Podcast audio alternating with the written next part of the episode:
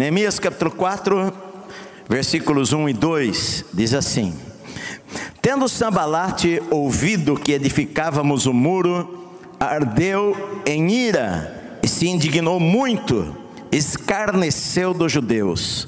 Então falou na presença de seus irmãos e do exército de Samaria e disse: Que fazem estes fracos judeus?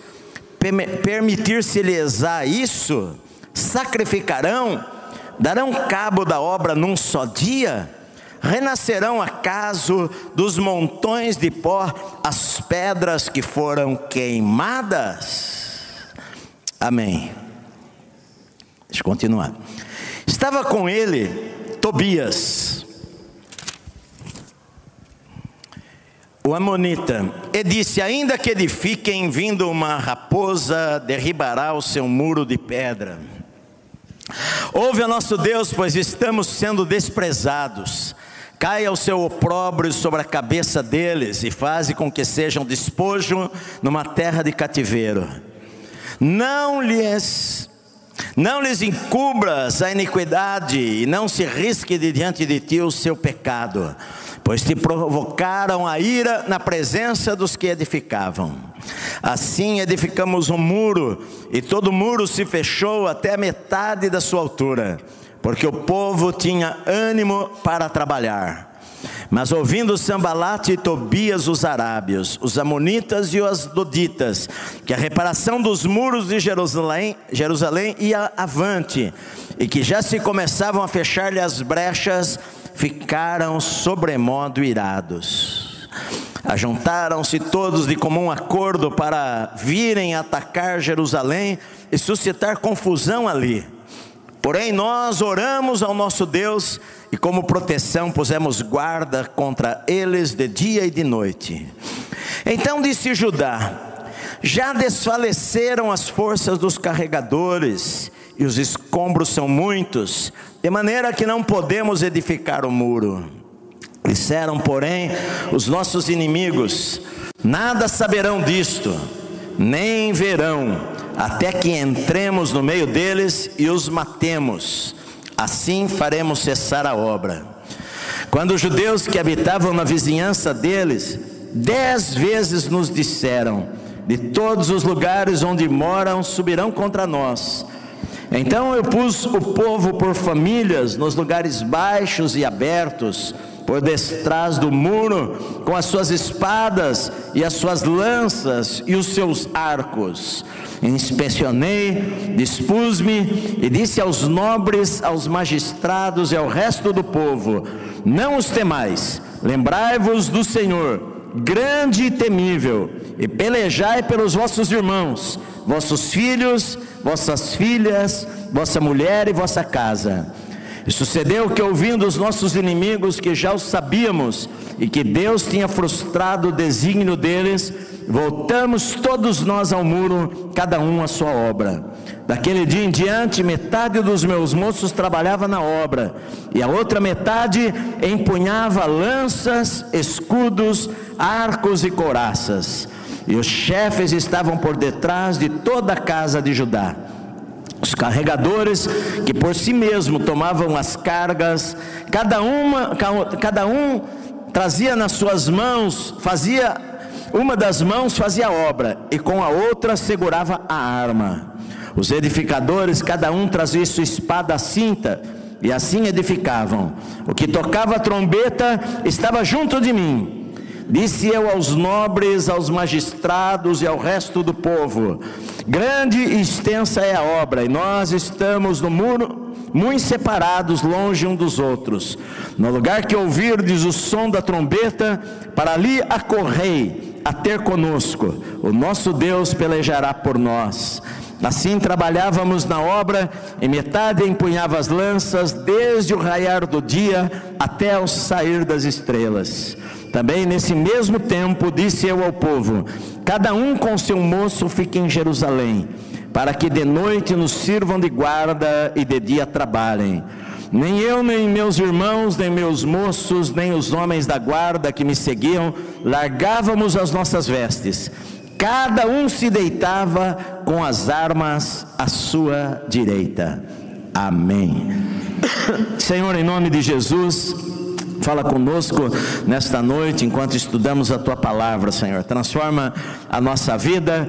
Eu te peço em nome de Jesus, em nome de Jesus. Amém. Amém. Vamos aplaudir ao Senhor, meus amados.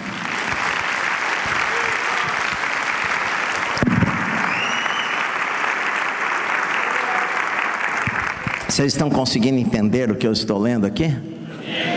Vou tentar falar bem nítido para você entender, porque senão nem eu entendo aqui que tá, eu não estou com retorno, aí o que eu ouço é o que bate lá e volta para o meu ouvido aqui, então eu ouço depois de você, aí eu ouço com eco, mas então vamos prestar atenção. Se eu tivesse só o capítulo 3 que nós estudamos a semana passada do livro de Neemias, eu ia achar que tudo estava maravilhoso, porque no capítulo 3 a gente vê todos eles construindo o muro, e todos trabalhando lado a lado, e, e tudo parecia que estava dando certo. E, e se eu tivesse só o capítulo 13, eu ia chegar à conclusão que você pode conseguir ter sucesso na vida sem ter problemas que você pode conseguir chegar lá no topo sem enfrentar nenhuma dificuldade.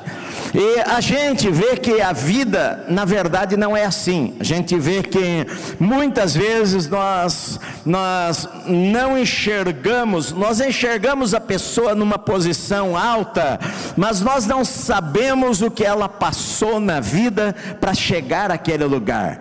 Nós vemos uma pessoa que tem, digamos, sucesso, e nós não imaginamos que para ela chegar naquele ponto, ela passou por muitos vales e muitas tempestades na vida dela antes de alcançar aquele objetivo. Eu, quando comecei a treinar jiu-jitsu, uh, tem uma coisa muito comum no jiu-jitsu que se fala. Uh, você começa lá na faixa branca e se fala o seguinte: um faixa preta é apenas um faixa branca que resolveu não desistir. Porque no meio do caminho, eu, eu contei para vocês que quando eu comecei a treinar, no primeiro mês, eu fazia tantos anos que eu não praticava nenhum esporte, uh, eu tinha 38 anos na época, e faz tempo, e, e eu comecei a treinar, e, e desde a minha adolescência, eu não praticava esporte mais, porque depois que eu comecei no ministério, você se envolve com a igreja e tantas coisas da igreja, e uma vez por por ano ia num acampamento da igreja, jogava bola lá e, e pronto. Mas quando eu comecei a treinar, ah, no primeiro mês que eu fui treinar, eu quebrei três costelas. Aqueles caras grandes lá, ah, um deles me puxou e bateu com o joelho nas minhas costas e eu não estava treinando e plaque, três costelas se quebraram. Eu vim para a igreja quase que sem fôlego, né? Ah, ah, irmãos, é duro, você quebra a costela, você não enfaixa a costela, ela vai curar sozinha. Só que você perde a respiração, porque ela comprime o teu, o teu pulmão e você dorme, perde o fôlego, você tem dificuldade para respirar. E aí, com o tempo, a minha costela, as três costelas se melhoraram. Um mês e meio depois, eu voltei lá de novo no jiu-jitsu e cheguei lá e primeiro dia que eu fui treinar e quebrei a quarta costela. E e voltei novamente para a igreja sem fôlego, aquilo lá, isso fazem 20 anos atrás, em 1990, comecei de 99. E, e só que você fala o seguinte, irmão, eu não vou desistir, eu vou continuar, eu vou lá, eu vou estar lá. Então você através, você não sabe, só, ou só você sabe o que você passou para chegar onde você chegou. As pessoas às vezes pensam que é fácil você chegar lá e você ter êxito na vida e, e você reconstruir os muros da vida e que de repente você alcançou aquilo sem suor, e sem luta, e sem choro, e sem tristeza. E isto não é verdade, meu amado. A gente consegue alguma coisa na vida depois de muita lágrima, muito suor, muitas lutas, muitos vales, muito choro, muita briga, muita guerra, e a gente vai lá e persevera e luta e enfrenta as batalhas, e aí você consegue conquistar aquilo que você desejava, os teus sonhos. Israel tinha que construir os muros, mas não seria fácil. No capítulo 4 é um capítulo que fala de guerra, de luta. É um capítulo que fala da, da, da, das lutas que eles passaram.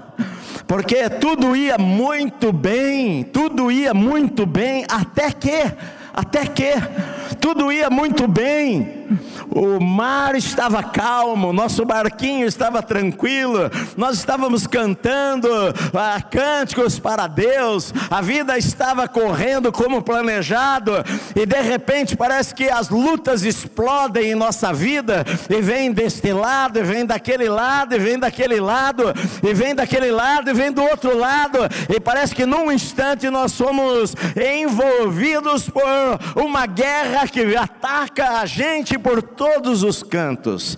Foi isso que aconteceu com Israel. Eles começaram a construir os muros animados, pessoas trabalhando, um lado a lado do outro. É, era o ourives, era, era o sacerdote, era o perfumista, era gente que não estava acostumada a construir muros, mas por causa do amor, por causa do zelo, por causa do desejo em servir a Deus, é isto que Deus quer que a gente faça. Vamos deixar de ser vergonha, vamos deixar de ser opróbrio. Então eles se juntam e começam juntos a construírem o sonho deles, a muralha em volta da cidade de Jerusalém, um quilômetro e seiscentos metros, oito metros de altura, ah, uma muralha larga, mas de repente a Bíblia fala que Sambalate, ele era o governador de Samaria, e Tobias o Amonita e outros homens de povos inimigos, de repente eles se levantam, e a Bíblia diz no versículo 1 que ah, Sambalate, ouvindo que nós edificávamos o muro, ardeu em ira, e diz no versículo 7 que ficaram sobremodo irados. Você sabe que quando você vai fazer alguma coisa significativa, às vezes você pensa, eu pensava assim: se eu fizer o que é correto, se eu servir a Deus, se eu, eu, eu quero dar o meu melhor, eu quero ter um coração sincero, ah, é, eu vou tratar bem as pessoas, eu vou responder todas as mensagens que eu conseguir no Facebook. Eu recebo tantas mensagens. Esses dias alguém mandou uma mensagem para mim falando o seguinte: tá bom, pastor, muito obrigado, porque você não me respondeu a pergunta que eu te fiz. Nem vou mais nesta igreja. Só que eu recebo, tem dia que eu recebo 150 mensagens no, no, no Messenger, e eu vou olhar, tem 85 e-mails, aí eu vou olhar lá no Instagram, as pessoas me mandam no particular, tem 25 mensagens, e eu sou uma pessoa, não tenho assessor não, meu querido, não é assessor, assessoria, que assessoria? Assessoria é minha mão. E eu tento responder todo mundo. Aí você pensa o seguinte: bom, você vai amar todo mundo, você vai fazer o melhor por todo mundo, você vai ser o melhor funcionário na empresa, você vai, você vai fazer o melhor. O, o teu horário é até às 5 da tarde e você é o último a sair do escritório. Você trabalha até às 6 e você nem ganha hora extra e você se esforça e dá o seu tempo e dá a sua vida e você pensa na sua cabecinha que todo mundo vai amar você. E aí você descobre que não é verdade. Você descobre que tem os sambalás da vida que vão odiar você. Você descobre que, embora você carregou aquela pessoa no colo, de repente aquela pessoa que era teu amigo e tua amiga se volta e se torna teu inimigo. E Sambalate, quando ouviu que nós edificávamos, ele ficou irado, eles se encheram de ira contra nós, Neemias fala. Sabe por quê? Porque tem pessoas que vão invejar você, tem pessoas que vão odiar você por causa do teu progresso. Tem pessoas que vão odiar você simplesmente porque você é feliz com a tua esposa. Tem gente que vai odiar você porque você trocou de carro. Tem gente que vai odiar você porque o chefe elogia você no trabalho, meu amado. Então essas coisas vão acontecer na nossa vida. Muitas vezes o inimigo vai levantar pessoas que vão nos odiar e vão falar mal da gente e vão falar mal de você, e é isso que estava acontecendo aqui em Israel. Eles começaram a receber o ódio daquelas pessoas, e os inimigos estavam odiando, odiando, porque eles estavam fazendo, eles estavam levantando um muro, eles queriam proteger os seus filhos, eles queriam proteger as suas famílias, eles queriam proteger o templo onde se adorava a Deus, mas o diabo não queria isto, o diabo não quer que você prospere, o diabo não quer que a tua vida melhore, o diabo não quer que você sirva a Deus, basta agora que você é cristão e você fala: agora eu vou orar, agora eu vou ler a Bíblia, agora eu vou consagrar a minha vida a Deus, de repente parece que o mundo odeia você e vem contra você, não, não se preocupe com isto, porque isto é normal que vai acontecer, para mim e para você. Além da ira, a Bíblia diz nos versículos 2 e 3 que eles, os inimigos começaram a zombar, a caçoar. Eles falaram o seguinte: edificarão esses fracos, fracos judeus, é, eles são fracos, não são nada, eles vão edificar? não. Com certeza, cada frase que era falada, os outros davam risada. Edificarão esses fracos judeus? Construirão num dia? Sacrificarão a Deus? Aí Tobias falar: se eles edificarem, basta passar uma raposa e vai derrubar este muro de pedra deles, eles não são nada, não vão fazer nada. É gente que o diabo levanta para falar para nós que nós não somos nada, que nós somos fracos, que nós nunca vamos conseguir, que nós não tivemos, eh, nós não tivemos uma boa família, nós não tivemos a educação necessária, nós somos de terceiro mundo. Você não é ninguém, você não é nada. Os seus sonhos são grandes demais. Você nunca vai alcançar aquilo que você sonhou e vai tentar a desanimar você, rebaixar você, jogar você no chão, falar que você não é nada. Essas são táticas.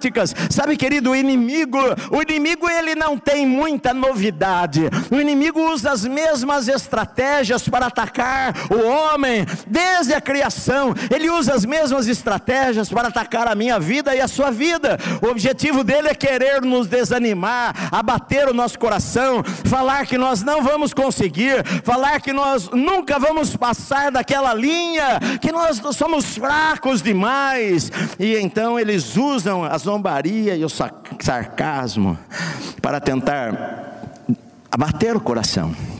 Às vezes a gente, a gente fica abatido porque pessoas zombam da gente.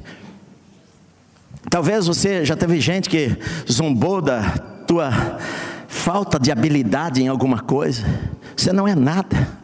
Talvez já veio na tua cabeça pensamentos assim: você não é nada. Olha onde você mora. Olha quem você é. Você não é ninguém. E a, o inimigo quer que a gente aceite esse tipo de pensamento para nos limitar. Você tem sonhos demais. É o que os irmãos José falaram. Ah, lá vem o tal sonhador. Você é um sonhador. Isso não vai levar você a lugar nenhum. E muitas vezes em nossa vida nós ficamos abatidos e, e desanimamos e pensamos: bom, realmente acho que ah, eu, eu tentei, não, não teve jeito, eu não vou conseguir, eu não vou, eu realmente não sou ninguém, eu sou fraco. Eles eram fracos realmente, os judeus, eles eram fracos, eles, eles, eles eram um povo que vieram da escravidão. Ah, ah, ah às vezes a gente, a escravidão, a gente sai da escravidão, mas a escravidão não sai da gente. Às vezes a gente gente deixa o lugar da escravidão e vai para uma nova terra, mas a escravidão está dizendo lá dentro da gente que a gente é menor, que a gente é menor do que os outros, que nós não somos ninguém, e a gente se sente inferior aos outros. A gente se sente inferior aos outros, porque eu sou pobre, porque eu mal tenho comida na minha casa, não sou como aquela pessoa que mora num lugar rico, eu nunca vou conseguir porque eu não tive as mesmas chances que ela tem na vida. E a gente é zombado. Lá vai o tal sonhador, E a Bíblia diz que além dessa, desse tipo de afronta, os inimigos os ameaçaram. No versículo 8 diz assim: Olha, ajuntaram-se todos de comum acordo para virem atacar Jerusalém e suscitar confusão ali. E diz no versículo 11: Disseram, porém, os nossos inimigos: Nada saberão disto, nem verão até que entremos no meio deles e os matemos. Assim faremos cessar a obra. Olha, o inimigo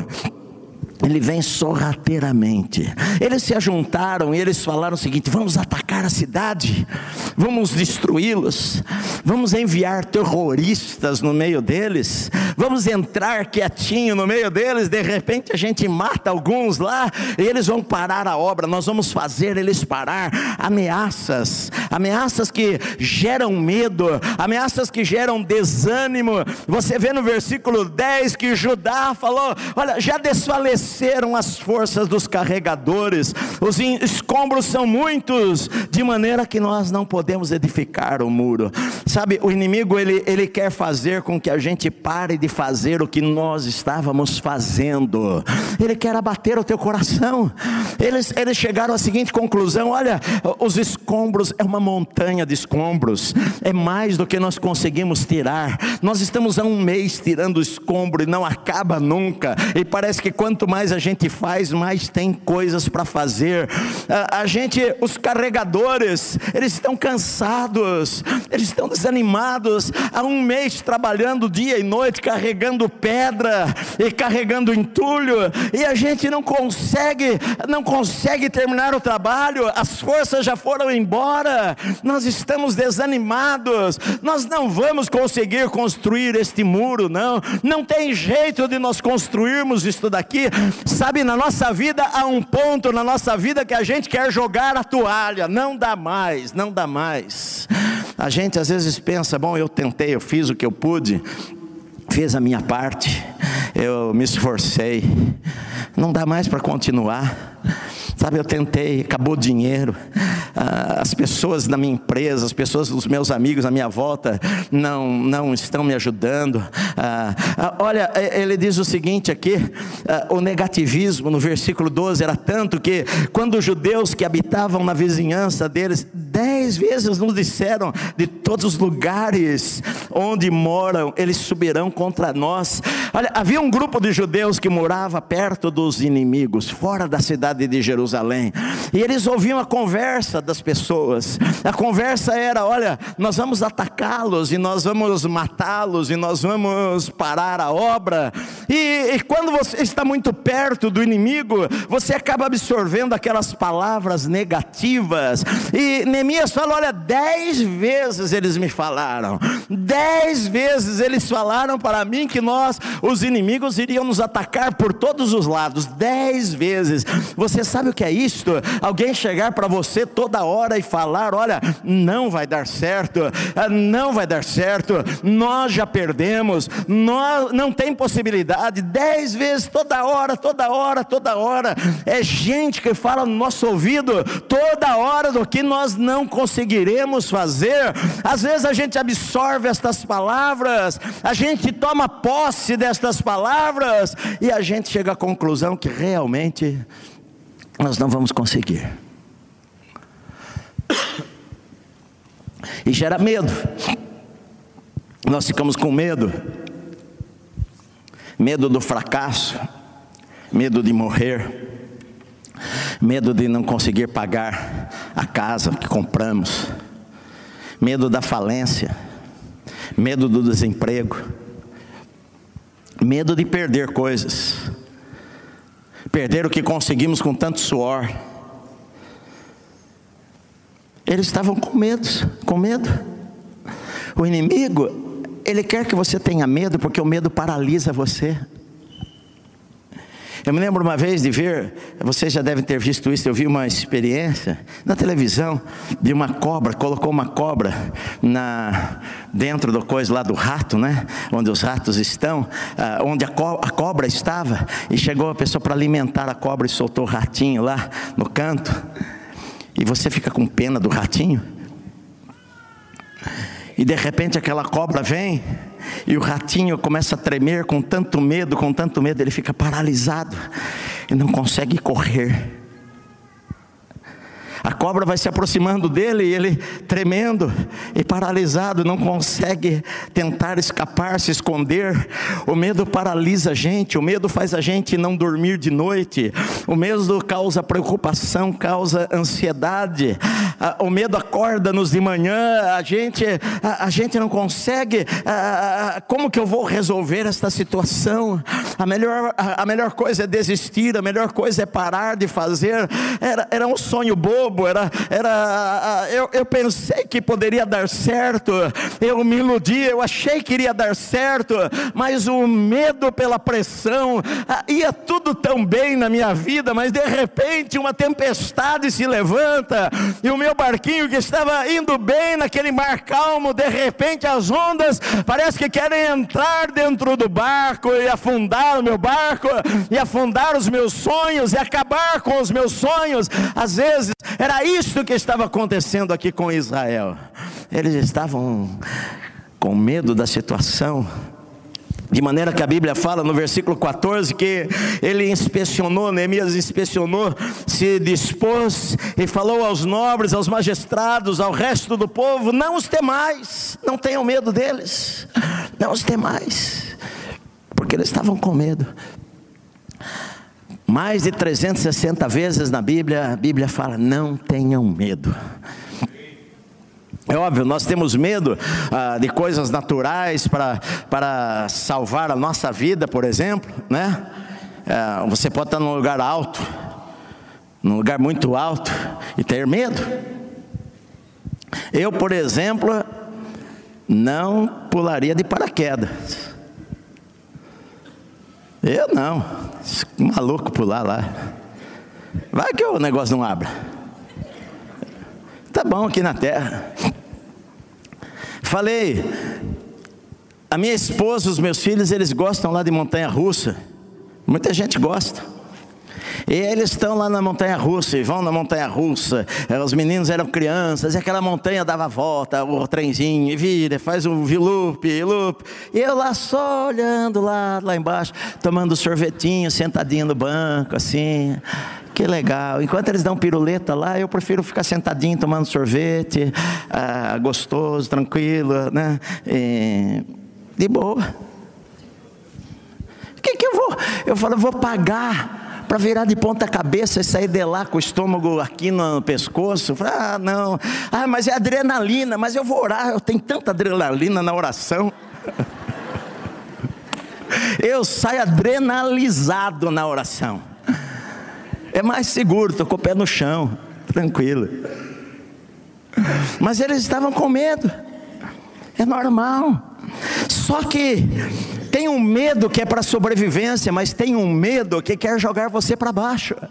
Tem um medo que aprisiona você. Tem um medo que faz você ser escravo e você precisa vencer alguns medos na sua vida. Tem gente, por exemplo, que tem medo de dirigir. E tem outros que têm mais medo de estar ao lado de quem está dirigindo.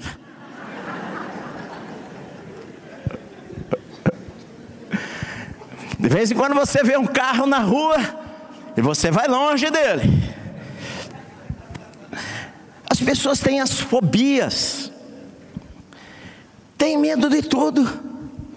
É medo de aranha, medo de barata, medo de isso, medo daquilo, medo. Ah, é, muitos medos são, são plausíveis, mas outros medos a, a gente precisa vencer na vida aquele medo que tira o teu sono, aquele medo que, que faz você desistir, aquele medo que faz você dar o passo para trás na vida, aquele medo que fala que você vai fracassar, aquele medo que te leva à preocupação de que você, ah, você tem medo de perder o emprego e não pagar as suas contas, aquele medo que traz ansiedade e que causa doença, que pode matar você do coração, você precisa vencer esses medos aí. Eles estavam com medo. Agora, o interessante é que as lições que a gente pode tirar da reação de Neemias, porque Neemias era um homem de Deus. Todos nós passamos por pressões na nossa vida, todos nós, todos nós pensamos em algum momento da nossa vida em desistir, todos nós já pensamos em algum momento da nossa vida, olha, não dá mais, eu vou, eu vou, ah, eu vou jogar a toalha, eu vou desistir. Todos nós temos momentos de desespero que a gente se sente sozinho, que a gente acha que, que não tem saída. Todos nós já passamos por situações assim. O que, que o líder, o que, que Neemias faz nesta hora? A primeira coisa que Neemias faz é orar, é orar. Se você ver o versículos 1, 2 e 3, eles estão zombando, zombando de Neemias, mas no versículo 4, Neemias fala assim: ouve ao nosso Deus, pois estão, estamos sendo desprezados caia o seu opróbrio sobre a cabeça deles e faz com que eles sejam despojo numa terra de cativeiro. Não lhes encubras a iniquidade, não se risque diante, não se risque diante de ti o seu pecado, pois te provocaram a ira na presença dos que edificavam. Ele fala depois do versículo 9, versículo 8, ajuntaram-se todos de comum acordo contra nós para virem nos atacar. Versículo 9, nós porém oramos ao nosso Deus. Nós oramos ao nosso Deus. Querido, a oração deve ser nosso primeiro recurso no meio das tempestades da vida. A oração deve ser o primeiro recurso, e não o último. Primeira coisa, você, lê o versículo 1, 2 e 3, eles estão sendo atacados. Mas automaticamente no versículo 4, Senhor, olha só o que está acontecendo. Neemias ele faz ali uma oração que ele, ele, ele, ele toma as dores de Deus, ele fala: Senhor, olha, não esquece do que eles estão fazendo, Senhor, olha o que eles estão tentando fazer, não perdoa o pecado deles. A gente tem que até explicar a oração de Neemias, porque é aquele tipo de oração que você tem vontade de fazer quando você é tão pressionado, tão pressionado, tão pressionado, que você acaba falando coisas para Deus que você nem deveria falar. Senhor, mata eles. A oração dele, ele fala: Senhor, ouve o nosso Deus, pois estamos sendo desprezados. Caia vergonha sobre a cabeça dele, Senhor. Faze com que ele seja um lixo na terra do cativeiro. Às vezes você é tão pressionado. Agora você vê, ele não fala isso para as pessoas, ele ora a Deus. Ele, por que, pastor, que ele faz esse tipo de oração? Porque ele, para, para Neemias, eles não estavam atacando a Neemias, eles estavam atacando o que Deus queria que fosse feito. Eles estavam atacando a obra de Deus, a, a, reconstrução do muro não foi ideia minha, não, não, não sou eu que sou beneficiado, é Deus que colocou para nós fazermos. E eles estão se levantando contra o Senhor, Senhor abata eles, não deixe eles se levantarem. Ele está como que tomando a defesa de Deus, embora Deus não precise de defesa. Outras vezes nós oramos realmente errado em nossa vida. Outras vezes nós oramos aquilo da emoção do momento, mas é melhor você falar para Deus do que você falar para os outros, meu amado. Ele não falou para ninguém, ele foi lá e orou. E muitas das orações que nós fazemos, Deus fala assim: ó, eu vou atender a parte A, a parte B eu vou esquecer, fazer de conta que você nem falou. Às vezes Deus tem que fazer isto, porque às vezes você acha que é o melhor e Deus fala, e é fria. É.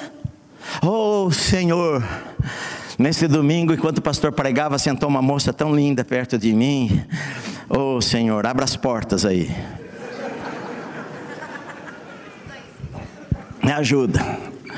E Deus fala, querido, nem tudo que é bonito por fora é, é o que é.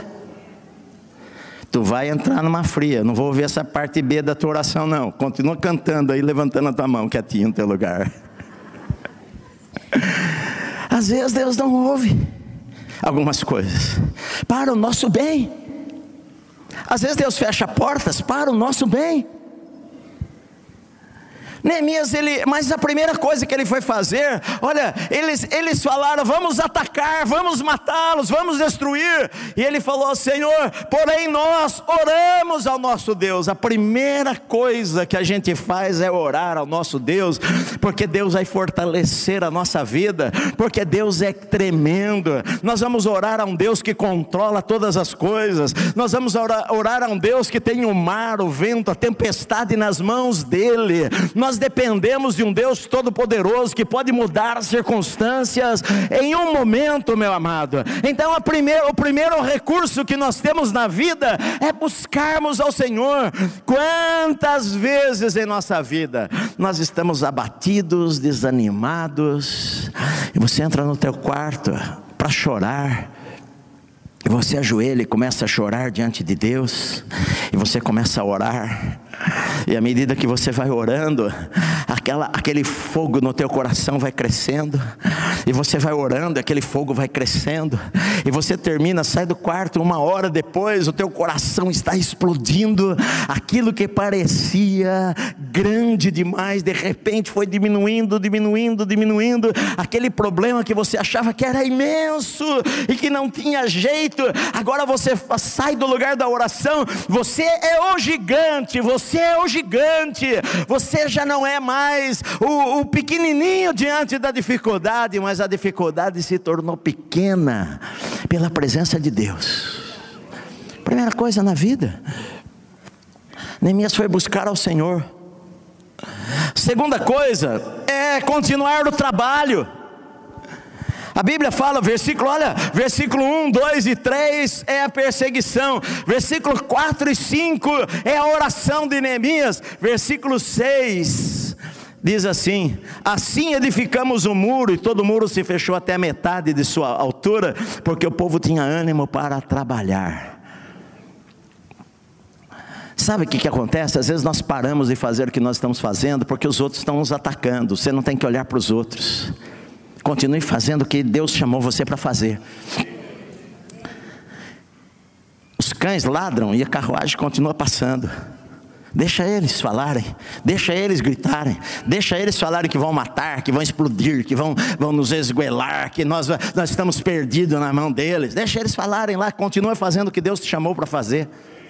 Não pare para se defender. Quando você não se defende, Deus defende você. Quando você se defende, Deus fala: Bom, já que ele está se defendendo, deixa ele se defender. Vamos ver o que vai dar aí. Eu tenho que aprender a entregar nas mãos de Deus, meu amado. E eu, com o tempo, a gente vai aprendendo que a melhor resposta, muitas vezes, para as pessoas que falam da gente, é fechar o bico, ficar calado. Não havendo lenha, o fogo se apaga. Você vai rebater. Alguém fala de você e você ah, se sente indignado. Quer retrocar, quer falar, quer falar que é mentira, quer falar a verdade. Você vê que a pessoa mentiu, mentiu, mentiu. Ah, não, eu não vou deixar isso. Quem é essa pessoa? Deus não quer que você fale. Cala a boca, meu amado, fica quieto. Entrega nas mãos de Deus. Deus é o juiz. Ele conhece tudo. Vai fazer o teu trabalho. Vai fazer o que Deus te mandou fazer. Bater boca com o diabo não vai levar você a nada. Bater boca, você não vai convencer o tolo. Vai bater boca com o tolo. Discutir com o tolo. Deixa ele falar à vontade. Daqui a pouco ele cala a boca, fica quieto. Ele cansa de falar. Quem ouve, cansa de ouvir. E você ora a Deus e pega na ferramenta e vai trabalhar, meu amado. E vai continuar. E levanta e se anima do Senhor. E tenha coragem. É isso que Deus quer que você faça. Terceira coisa que ele fez aqui é: ah. Aí que vem a parte que muitas vezes nós falhamos na nossa vida. Porque diz aqui no versículo, no versículo 9: Porém, nós oramos ao nosso Deus e, como proteção, pusemos guarda contra eles de dia e de noite. Nós oramos e fechamos a porta de casa. Oh Senhor, guarda a minha vida. Sim, acabei de orar, agora eu vou lá e Deus me deu inteligência e eu fecho o carro. Oh Senhor, me livra dos ladrões. Sim, você ora a Deus e deixa o teu carro ali na porta do shopping com o vidro aberto e a tua carteira em cima do banco. E ora, Senhor, me livra. E aí o ladrão vai lá e pega a carteira e é, me roubaram. Você foi tonto. Foi tolo. Deus nos deu inteligência. Não é verdade? Nós não fazemos isto? Você ora, Deus, Senhor, guarda a minha vida e você fecha a porta de casa. Isso não quer dizer que você não confia em Deus, mas quer dizer que você é uma pessoa inteligente. Você pode até ter medo de avião e entrar no avião e orar, ô oh, Senhor, nos protege. Amém, orou, claro. Mas você confia que o piloto não está bêbado.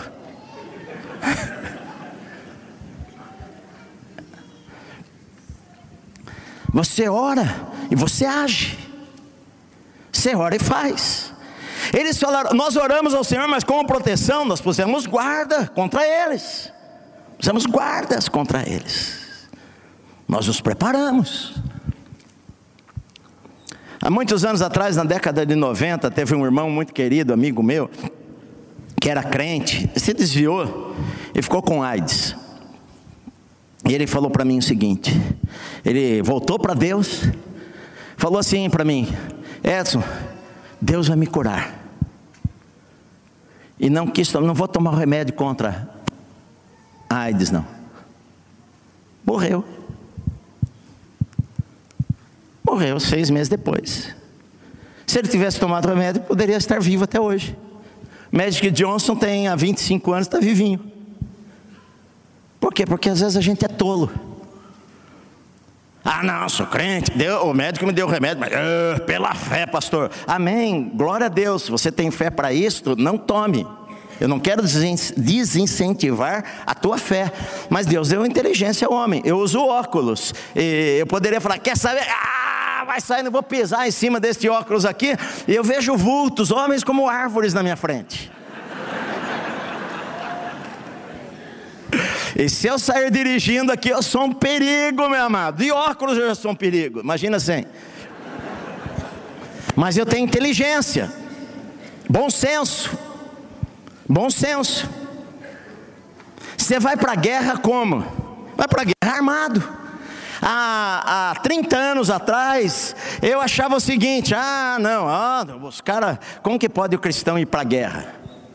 Achar bom, se o cristão for para a guerra, ele tem que dar tiro para o alto. Depois, com o tempo que eu fui estudando a Bíblia, eu falei: se eu fosse para a guerra, tem que mirar. Você está na guerra. Você não vai levar um buquê de flores na guerra. Na guerra você leva tanque e manda bala. É guerra. Não era isso? Não foi isso que está na Bíblia? A gente fala, ó oh, Davi, Davi, ó oh, Davi, oh. tinha um menininho chamado Davi, Davi Golias.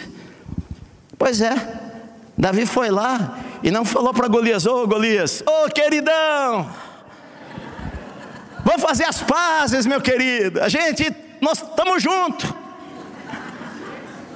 Não pegou uma flor e falou: Olha, aqui está a minha prova de amor por você. Não, ele pegou a funda e mandou a pedra na cabeça matou, não ficou satisfeito, foi lá, pegou a espada do cara e cortou a cabeça dele, pegou a cabeça na mão e foi embora com a cabeça na mão. Saul falou: quem que é aquele moleque que está vindo com aquela cabeça na mão? É, cabeça de Golias. Nós lemos as histórias da Bíblia, é isso mesmo. Mas eles aqui, o que, que eles fizeram? Eles colocaram guardas. Olha aqui que diz o versículo 16 em diante: daquele dia em diante, metade dos meus moços trabalhava na obra, a outra metade empunhava lanças, escudos, arcos e couraças. E os chefes estavam por detrás de toda a casa de Judá. Os carregadores que por si mesmos tomavam as cargas, cada um com uma das mãos fazia a obra e com a outra segurava a arma. Versículo 23: Nem eu, nem os meus irmãos, nem os meus moços, nem os homens da guarda que me seguiam, largávamos as nossas vestes, cada um se deitava com as armas à sua direita. A gente ia dormir, não punha nem pijama para dormir, mas a espada estava ali.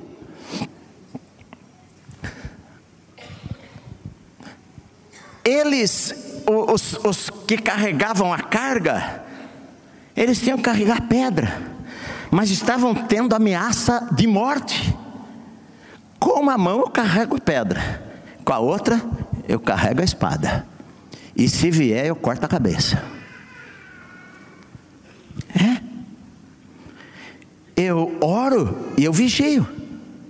Eu oro e eu vigio.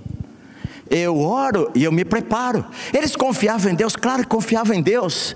Eles oraram, nós oramos, mas pusemos guarda. Nós oramos, mas a espada não saía da nossa mão, não. Nós oramos e fomos trabalhar, e metade dos moços trabalham e a outra metade ficava. Ele diz aqui, olha, no versículo, ele diz no, no versículo 21, assim trabalhávamos na obra, metade empunhava as lanças desde o raiar do dia até o sair das estrelas.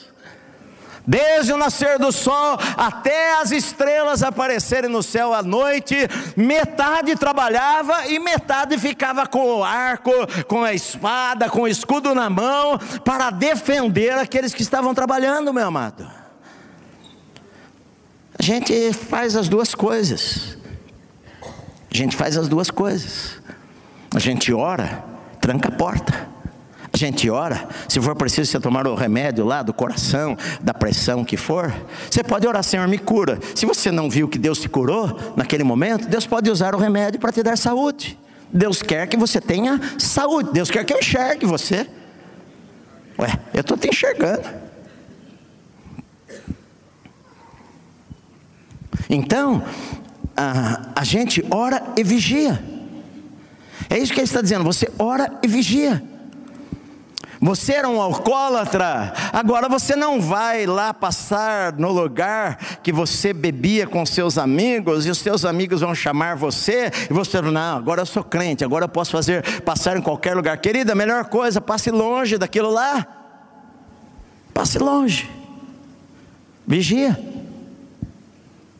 Tem lugares que a gente tem que passar muito longe para não cair no pecado.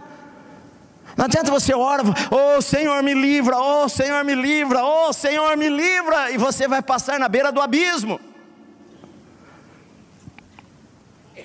É que nem o diabo chegou para Jesus e falou para ele: Olha, você é filho de Deus, pula daqui do alto, que está escrito que o Senhor dará ordem aos teus anjos a seu respeito para segurar você.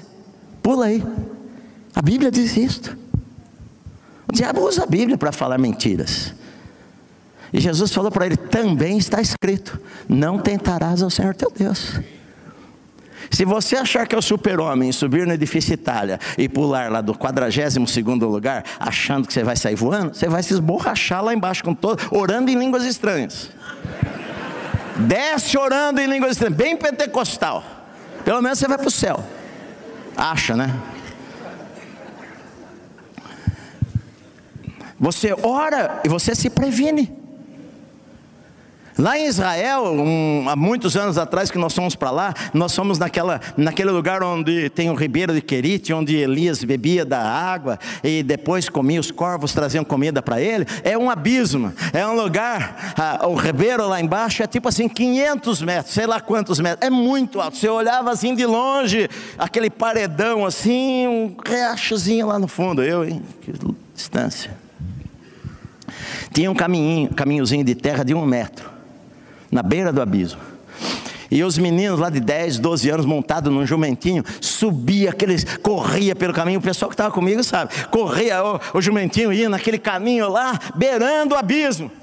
Nós chegamos lá, olhamos o lugar. Ele falou: ah, não lembro o preço, 5 dólares. Quem quer dar uma volta jumentinho aqui? Teve um santo, nenhum santo quis dar volta de jumento. É, eu quero dar a volta é lá, ó. Ninguém quis saber não. Por quê? Porque o que, que eu vou me arriscar à toa? Tá bem, eu estou bem aqui no chão. Então eu oro e eu ponho precaução. Você sabe que hoje tem muitos jovens morrendo daquele Esporte, será que pode chamar? Não é esporte, né? Aquela doideira que o pessoal faz por aí. Vocês devem ter visto alguns vídeos na internet já, que o cara vai de bicicleta, vai de patins, ah, passa aqui assim, raspando, para na beira do precipício, assim, com a câmera na testa e filma lá embaixo. ele, sabe? Aqueles negócios que pula de um prédio para o outro. Só mostram isso aí, não mostra o cara caindo. Muitos no mundo já morreram por causa disto. Por quê? Eu vou orar antes? Não, eu tenho que ser prudente. Tem que ser prudente. Não vou fazer arriscar a minha vida à toa. Eles oraram, pegaram a arma. Eu oro, meu cara, mas estou com a espada aqui. Se ele vier, eu corto a cabeça dele. Era isto. Quarto lugar. Mantenha os olhos no Senhor, versículo 14, inspecionou e falou: Não os tem mais, lembrai-vos do Senhor grande e temível. Lembrai-vos do Senhor. Não tenha medo deles. Maior é o que está conosco do que, o que os que estão com eles, meu amado. Maior é o nosso Deus a quem nós servimos do que qualquer crise, do que qualquer ataque, do que qualquer, qualquer barreira, do que qualquer mar de tempestade, do que qualquer crise econômica que um país pode passar. Maior é o que está em nós. O Deus a quem nós servimos prometeu que iria nos abençoar. O Deus a quem nós servimos prometeu que iria estar conosco em todo o tempo. O Deus a quem nós servimos falou: Eu nunca vos deixarei nunca vos abandonarei. E eu creio no Senhor com todo o meu coração. Então, olha, não tenha medo deles. Olha, lembrai-vos do Senhor grande e temível. Lembre-se de Deus, meu amado. Lembre-se das promessas de Deus. Lembre-se de que o Senhor falou que iria nos guardar. Lembre-se de que o Senhor falou que praga nenhuma chegaria à nossa casa. Eu creio na palavra de Deus. Lembra-te que Deus falou para nós, queria suprir cada uma das nossas necessidades em glória. Se Deus não suprir através desta empresa, Ele vai, se for preciso, Ele vai mandar anjos na minha casa, sem saber. Jesus falou, a Bíblia fala, Paulo falou: olha, sem saber, alguns de vocês receberam anjos na casa de vocês, sem saber, sem saber. Deus levanta uma pessoa, Deus levanta outra, Deus levanta outra. Ele prometeu que iria suprir as nossas necessidades de alguma forma. Os meios, ele pode mudar os meios. Uma hora pode ser corvo, uma hora pode ser um riacho, uma hora pode ser a viúva de Sarepta, outra hora pode ser a multiplicação dos pães e peixes, outra hora pode ser algum milagre qualquer em nossa vida que acontece de repente, algo que Deus faz de uma maneira maravilhosa. Outras vezes pode ser o irmão que está sentado do nosso lado que nos abençoa. Sabe, Deus tem os seus meios de fazer as coisas, Deus tem os seus meios de suprir as necessidades. Eu me lembro quando a gente começou o ministério, nós não, não tínhamos assim salário, e era muito pouquinho, que não dava nem para fazer a feira. E eu me lembro que às vezes de sábado tinha uma, uma pessoa que às vezes dava uh, ah, 10 reais na época. Dava às vezes para o Wesley, só tinha o Wesley. E no domingo de manhã eu ia fazer a feira. Os 10 reais, que ele achou que o Wesley ia comprar doce. E nós não querendo que ele engordasse, comprávamos alface, pepino, chuchu. Deus falou que iria suprir as suas necessidades a cada dia, meu amado. Ele é fiel e poderoso. Lembrai-vos do Senhor grande e temível. Lembrai-vos do Senhor, a guerra não é nossa, a guerra é de Deus. Lembrai-vos no Senhor, se Deus é por nós, quem vai ser contra nós? Lembrai-vos do Senhor, Ele é maior que a crise, Ele é maior do que a dificuldade, Ele é maior do que o desemprego, Ele é maior do que os problemas, Ele é maior do que as lutas, Ele é maior do que as ansiedades e preocupações que querem vir no teu coração. Lembrai-vos do Senhor não tenha medo deles. Neemias falou: olha, não tenha medo deles, vamos fazer a obra. Lembre-se de Deus, Deus é maior, meu amado. Então olhe para o Senhor. Ele falou: olhe para Deus, não olhe para as circunstâncias, não olhe para os outros. E ele fala: lembrai-vos do Senhor e pelejai pelos vossos irmãos, pela vossa casa, pelos vossos filhos, pelos vossos, vossos amigos, pela vossa esposa. Não há algo que nos levanta mais do que falar, querido. Quer saber de uma coisa? Eu vou brigar pela minha família, eu vou brigar pelos meus filhos. Lembre-se do Senhor e guerreie, minha amada. Guerreie pelos teus filhos, pela tua esposa, pela tua casa. Deus está com você. Eles tinham construído até o muro, até metade do muro. Mas eles acabaram o muro em 52 dias, porque eles não desistiram. Eu não vou desistir. Uma história de Thomas Edison, meu xará. Você sabe que ele inventou muitas coisas, não foi só a luz elétrica, inventou muitas outras coisas. E Thomas Edison teve dezenas de invenções. Certa vez ele estava, eles estavam trabalhando em um projeto muito grande há anos, as experiências tantas que haviam tido, e de repente num dia pegou fogo o laboratório, e o prédio todo ficou em chamas. O filho dele preocupado, os bombeiros chegando, e o filho preocupado com o pai, onde está meu pai? E de repente o pai dele sai correndo e vem ao encontro dele, ele querendo saber se o pai estava bem, o prédio em todo em chamas, e ele, ele falou para o seu filho: Filho, corre, corre, vai chamar a tua mãe, chama lá a vizinhança, porque acho que nunca mais a tua mãe vai ter a chance de ver um incêndio tão grande como esse.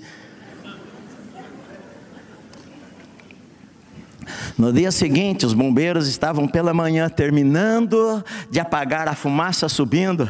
Ele reuniu os funcionários todos e falou: Bom, já que está acabando, agora é hora de nós reconstruirmos tudo e vamos fazer melhor do que era antes. O que eu não posso é desistir. O que eu não posso é jogar a toalha. O que eu não posso é desistir dos meus sonhos que Deus colocou no meu coração não deu certo, pegue lá os cacos, comece de novo. Lembre-se do Senhor grande e temível, que Deus está conosco, Ele vai nos abençoar porque Ele prometeu na Sua palavra, e Deus não é homem para mentir, e nem filho do homem para se arrepender. Amém? Senhor, nós ouvimos a Tua palavra, Senhor, nesta noite, recebemos em nosso coração. O Senhor é maravilhoso, o Senhor é bondoso, o Senhor é grande, o Senhor é tremendo. Senhor, louvado seja o Teu nome, Pai. Abençoa a vida do meu irmão, da minha irmã, abençoa cada pessoa neste lugar, Pai traga cura para a sua vida, restaura, Senhor, em nome de Jesus, em nome de Jesus, em nome de Jesus, amém. Vamos ficar em pé, meus amados. Feche os teus olhos ainda no seu lugar aí onde você está e abra o teu coração para Deus. Talvez você entrou hoje aqui cheio de preocupações, Talvez você entrou hoje aqui desanimado da vida e a palavra de Deus falou com você e você precisa de oração, pastor. Eu preciso de oração. Eu estou abatido. Eu preciso dos meus irmãos. Eu preciso de ajuda. Eu preciso, eu preciso da bênção de Deus. Ah, eu quero orar por você, meu amado. Quero orar por você. Você puder, saia do seu lugar, você precisa de oração, vem aqui à frente. Senhor, eu preciso de Ti, eu preciso de um milagre. Talvez você precise de um milagre na sua vida. Deus é um Deus de milagres. Olhe para Deus, lembrai-vos do Senhor, grande e temível. Não tenha medo, entrega nas mãos do Senhor. Você não está dormindo de noite de preocupações, ansiedade.